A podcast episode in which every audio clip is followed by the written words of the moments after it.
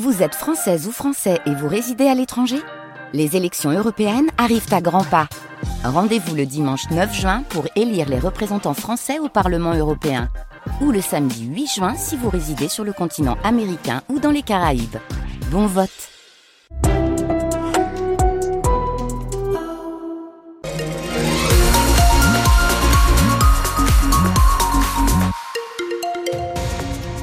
Du côté de la météo, le temps instable ce matin avec un Finistère en vigilance jaune pour des phénomènes vent, orage et vagues submersion. Le Morbihan est en vigilance jaune pour des vagues submersion et les côtes d'Armor euh, les côtes d'Armor sont à l'abri. Les nuages vont l'emporter ce matin, mais des éclaircies devraient revenir cet après-midi.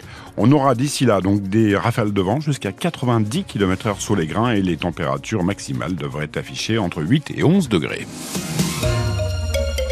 Dans l'actualité de ce samedi, Angeline, Emmanuel Macron terrain miné. Oui, c'est un comité d'accueil très remonté qui l'attend aujourd'hui au Salon de l'Agriculture à Paris. Le face-à-face entre les agriculteurs et le chef de l'État s'annonce tendu, cristallisé autour de la proposition de grand débat et de l'invitation élyséenne lancée au soulèvement de la terre, une bourde qui a relancé la colère des exploitants agricoles.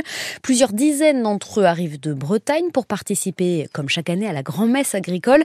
Un salon qui s'annonce nettement moins festif que d'habitude, confirme André Sergent, le président de la Chambre d'agriculture de Bretagne. Je pense qu'il y aura un climat quand même de tension qui sera là. Parce que euh, avec tous les mouvements qu'il y a eu partout en France et d'ailleurs en Europe, on voit bien que l'agriculture ne se porte pas bien. Quand on est dans un contexte comme celui-là, il est évident qu'on ne peut pas imaginer euh, un salon qui ne soit que festif. Par contre, je considère qu'on a cette chance quand même dans notre euh, métier et dans notre milieu de l'agriculture d'avoir un événement comme celui-là pour justement montrer et démontrer ce qu'on sait faire de bien et puis aussi de montrer et démontrer ce qui ne va pas bien. Comme c'est aussi un lieu où quasiment tous les politiques euh, viennent, c'est une occasion pour nous, euh, entre guillemets, un peu rêver même, eh ben, de faire valoir nos revendications de façon aussi très marquante. Mais là, on n'est même plus au stade de faire valoir nos revendications, on est plutôt au stade c'est quoi les solutions que vous nous proposez? Emmanuel Macron prévoit de rencontrer les responsables de tous les syndicats agricoles avant l'ouverture officielle. La FNSEA prévient, ce ne sera pas un salon comme les autres, autrement dit, pas question pour chef de l'État de déambuler dans les allées comme si de rien n'était. Le salon de l'agriculture ouvre donc ses portes aujourd'hui jusqu'au 3 mars prochain. Un jeune homme de 22 ans mis en examen hier à Lorient pour le meurtre d'une femme de 31 ans. Il a reconnu les faits lors de sa garde à vue. La disparition avait été signalée il y a une semaine par le père de la victime, mais également par ce jeune homme qui se présentait comme son petit ami. Il s'agirait en fait d'une rencontre fortuite. Une évacuation médicale hier dans le rail d'Ouessant. Un Anglais de 86 ans, victime d'une crise cardiaque sur un bateau de croisière. Secouru par les équipes du Cross Corsen, l'homme a été évacué en hélicoptère vers l'hôpital de la Cavale Blanche à Brest. C'était il y a deux ans, jour pour jour, la Russie attaquait l'Ukraine. Aujourd'hui, les combats font toujours rage et les troupes russes semblent prendre le dessus.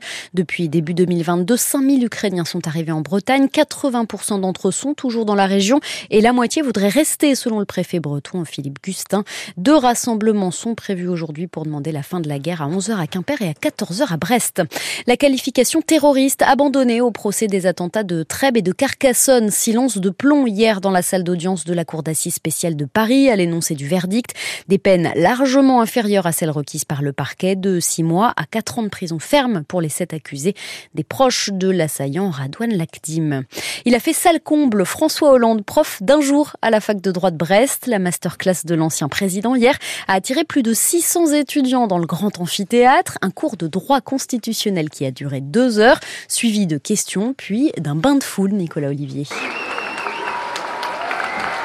Acclamé comme une rockstar, François Hollande est assailli de demandes de selfies par des étudiants qui n'ont qu'un vague souvenir de son quinquennat. On avait à peine 10 ans, donc c'est vrai que c'était difficile de, se souvenir euh, de ce président, mais euh, c'est impressionnant, c'est une grande occasion, c'est une belle opportunité d'échanger avec lui. Maëlle était au quatrième rang. Bah, c'est grâce à mes copines. Elles sont arrivées tôt parce que, bah, vu le monde, euh, pour voir François Hollande, quand même, c'est quelque chose, ça arrive pas tous les jours. Comme à son habitude, François Hollande a manié l'humour. Le Parti Socialiste, si vous vous rappelez, c'était un grand parti,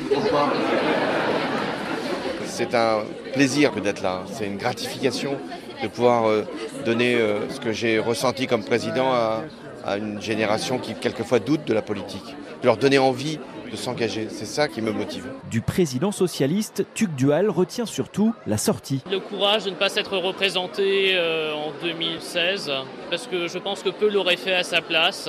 C'est une forme de dignité de l'avoir fait. Sa popularité n'étonne pas son ancien ministre de la Justice, Jean-Jacques Urvoas, professeur de droit public à l'UBO. Il est aisément accessible, on ne sent pas quand on le voit de distance. Et il a ce talent, me semble-t-il, d'arriver à se faire comprendre des plus jeunes. Il l'avait dit au moment où il était candidat, un côté très normal. François Hollande qui est ensuite allé déjeuner avec ses amis, Jean-Jacques Urvoas et le maire de Brest, François Cuyandre. Reportage à retrouver sur francebleu.fr Brézizel. Un triomphe pour Anatomie d'une chute. Oui, le film de Justine Trier, sacré par six Césars hier soir, dont celui du meilleur film.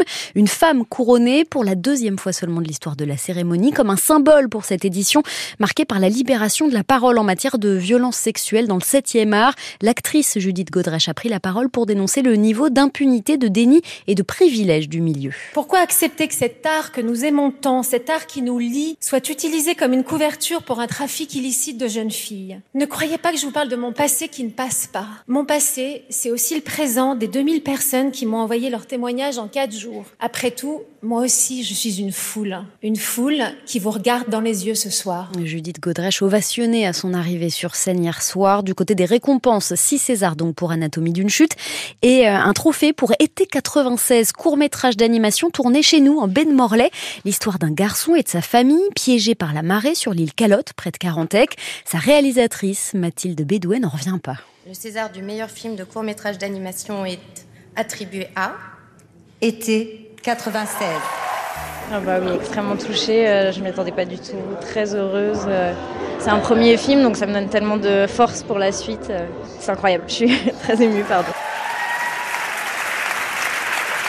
La région de Bretagne a vraiment été incroyable, ils ont soutenu le projet à tous les niveaux. J'ai découvert vraiment, enfin moi je suis parisienne mais d'origine bretonne et du coup j'ai découvert vraiment un... C'est un peu comme une famille quoi, c'est vraiment... euh, Ils nous ont vraiment beaucoup aidés je les remercie du fond du cœur. C'est le premier film de Mathilde Bédouet. Un autre est en cours sur une île de la Côte d'Azur cette fois. En football, le Stade Brestois réussira-t-il à conserver sa deuxième place de Ligue 1 Les Tisef se déplacent à Strasbourg ce soir pour la 23e journée du championnat. En jeu donc la place très convoitée de Dauphin du PSG, mais aussi la poursuite d'une série historique. 11 matchs d'affilée sans défaite pour les footballeurs finistériens. Ce sera bien sûr à suivre sur France Bleu Brésil. Soirée foot exceptionnelle aujourd'hui. Rendez-vous dès 17h pour la rencontre Lorient-Nantes, puis Bordeaux-Guingamp et Concarneau-Laval en Ligue 2, avant donc le match de Brest à 21h. Un premier pas vers l'Euro 2025. Les basketteurs français étaient à Brest hier soir pour disputer leur premier match de qualification. Ils l'ont emporté 73 à 61 contre la Croatie. En Ligue féminine, Landerneau, qui vise le maintien cette saison, va tenter de poursuivre son excellente passe de 4 victoires en 5 matchs. Le LBB joue à Tarbes, premier non relégable ce soir à partir de 20h. Charles Caudrelier, lui, s'apprête à reprendre la mer. Le leader de l'Arkea Ultimate Challenge a fait une pause aux Açores, le temps de laisser passer une tempête dans le golfe de Gascogne.